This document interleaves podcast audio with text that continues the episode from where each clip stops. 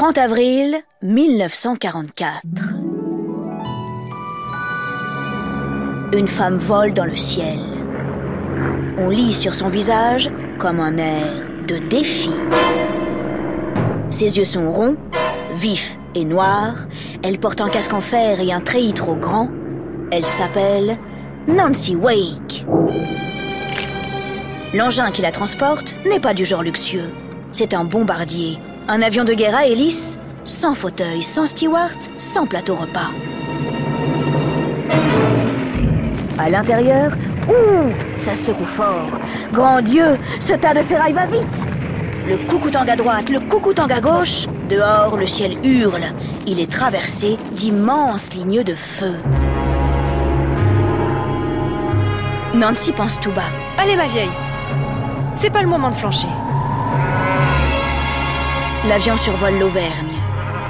C'est la Seconde Guerre mondiale. Depuis quatre ans, l'armée allemande occupe le pays. Mais la libération approche. Nancy a les poches pleines de revolvers, de billets de banque et d'instructions codées. Son métier est très dangereux. Elle est espionne pour la résistance française. La résistance, tu vois ce que c'est? Si oui, c'est chouette. Sinon, t'inquiète, je vais tout expliquer. Dans quelques instants, Nancy va devoir sauter. Où Dans le vide, avec son paravide. Oh, désolé, chute, parachute. Elle hésite, elle a peur, elle a tout d'un coup une terrible envie de vomir. Va-t-elle sauter? Ne va-t-elle pas sauter? La résistance réussira-t-elle à libérer la France? Et puis surtout, comment toute cette histoire a commencé Voici l'incroyable vie de Nancy Wake, femme libre, dure à cuire, au service de la résistance. Nancy est née en 1912. Il y a... Euh, oui, c'est vrai, déjà un certain temps. Sa vie débute aux antipodes. Cela veut dire de l'autre côté du globe. Waouh En Australie. Miss Wake a de grands rêves. Elle a soif d'ailleurs et elle veut voir le monde. L'Australie, même si les paysages sont incroyablement beaux, elle ne trouve pas ça assez excitant. Alors à 16 ans, elle s'en va. Goodbye, everybody Elle emporte avec elle ses 200 livres préférés. Nancy visite le Canada. Elle se régale de sirop d'érable, puis New York. Elle fait beaucoup la fête. Enfin, elle arrive à Londres, la capitale de l'Angleterre. Parce qu'elle veut continuer à voyager, elle décide de devenir journaliste. La vie à Londres est trépidante, mais aussi un peu rude. C'est la crise. Le travail se fait rare, se loger, se chauffer coûte cher, manger à sa faim n'est pas toujours possible. Bref, il faut se serrer la ceinture et c'est dur. C'est comme ça dans tous les pays d'Europe. Petit à petit, de drôles de gouvernements voient le jour. On les appelle des régimes totalitaires. Totalitaire comme une totalité, un tout, un seul. Dans ces pays, un seul homme est au pouvoir. Il est supposément très puissant, enfin, tout dépend de ce qu'on appelle la puissance, et extrêmement autoritaire. C'est bien simple, la liberté n'existe plus. En Italie, un certain Benito Mussolini dirige le pays. En Allemagne, Adolf Hitler devient chancelier en 1933 et en Espagne, le général Franco se prépare à prendre le pouvoir par les armes. Ces hommes rêvent d'un monde raciste et violent. Ils n'ont pas peur de faire couler le sang. Pousse, pardon, désolé. Je ne cherche pas du tout à te filer le cafard, je te jure. Mais je ne veux pas non plus te mentir. L'histoire n'est pas toujours jolie jolie, et à ce moment-là, le moins qu'on puisse dire, c'est que l'Europe traverse une période très sombre. Nancy, de son côté, tente de vivre sa vie. Elle est vaillante, on dirait un lion. Elle se débrouille comme une chef. La preuve, elle vient tout juste d'être engagée comme correspondante pour un journal américain à Paris. Le Paris des années 30, elle l'adore. Elle rencontre des gens du monde entier. Elle passe des soirées délicieuses à discuter à la terrasse des cafés, et puis on danse, on boit, on reste éveillé jusqu'au lever du jour.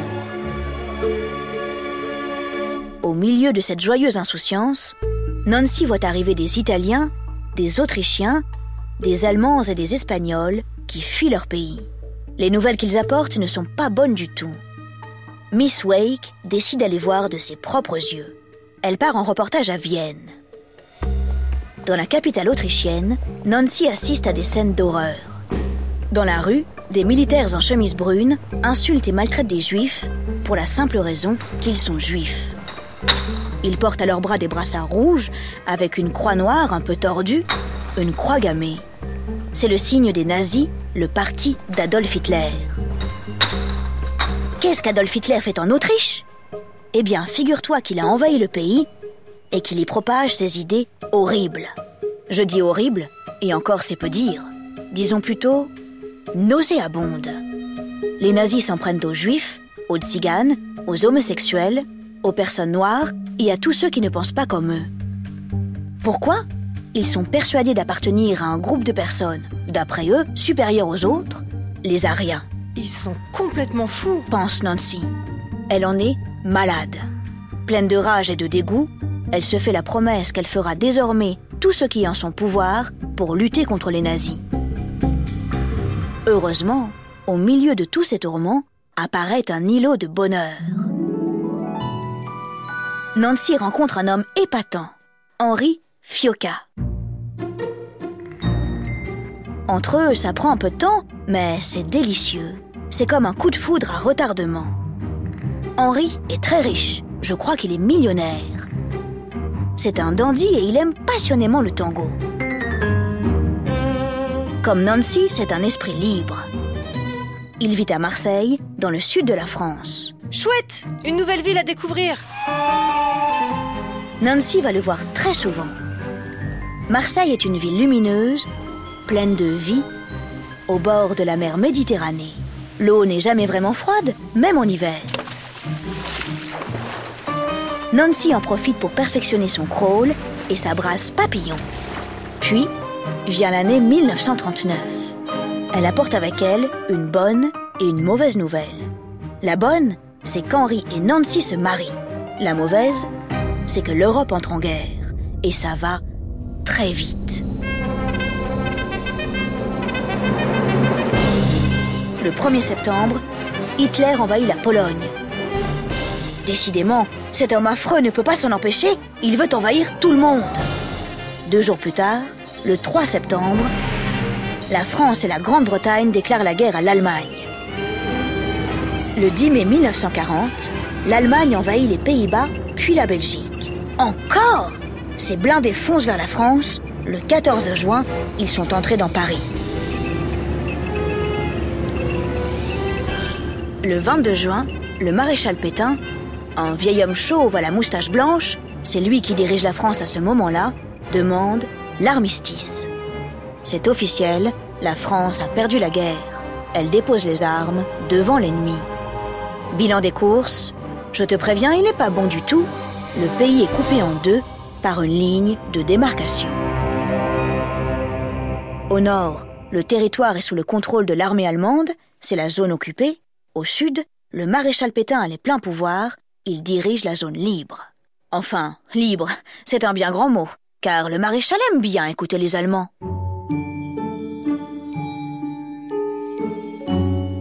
Tout autour, la guerre continue. Elle fait rage. L'Angleterre, bientôt rejointe par la Russie et les États-Unis, combat sans faiblir, même si elle ne gagne pas à tous les coups, l'Allemagne et ses complices. Nancy pleure de rage pendant plusieurs jours. Quoi? Des nazis en France? Dans le pays, l'ambiance est des plus moroses. Faut-il baisser les bras? Faut-il accepter de se faire commander par les généraux allemands et leur horrible police secrète, la Gestapo? Pas facile de répondre à la question. Parfois, on voudrait agir, mais on ne peut pas. Parfois, c'est la vie qui décide pour vous. Une chose est sûre en tout cas, certains Français ne sont pas d'accord avec la situation dans leur ventre, dans leur cœur, au plus profond d'eux-mêmes, ils refusent la défaite. Nancy entend parler d'un certain général de Gaulle. Au moment de l'armistice, il est parti à Londres organiser la lutte depuis l'extérieur.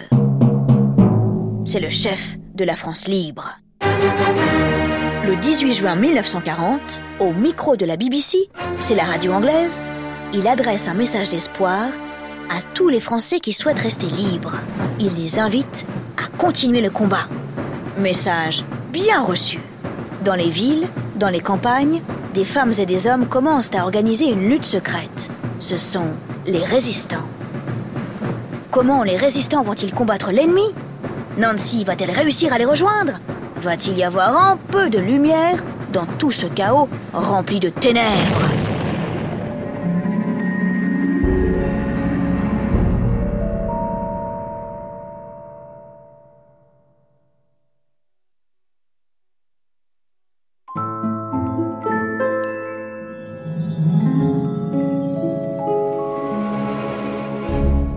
Entre 1939 et 1945, c'est la Seconde Guerre mondiale.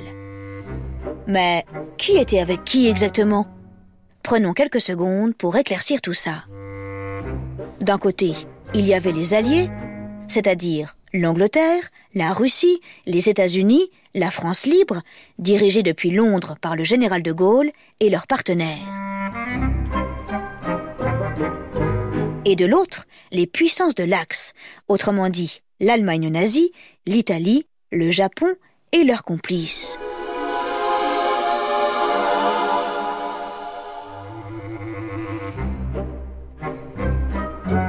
Puisque nous venons d'évoquer le général de Gaulle, je te propose d'écouter un petit extrait de ce fameux message qu'il a prononcé au micro de la BBC en 1940.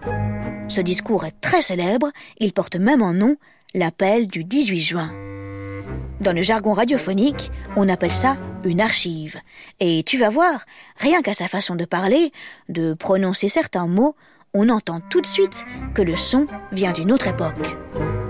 L'honneur, le bon sens, l'intérêt supérieur de la patrie commandent à tous les Français libres de continuer le combat là où ils seront et comme ils pourront. Vive la France, libre, dans l'honneur et dans l'indépendance.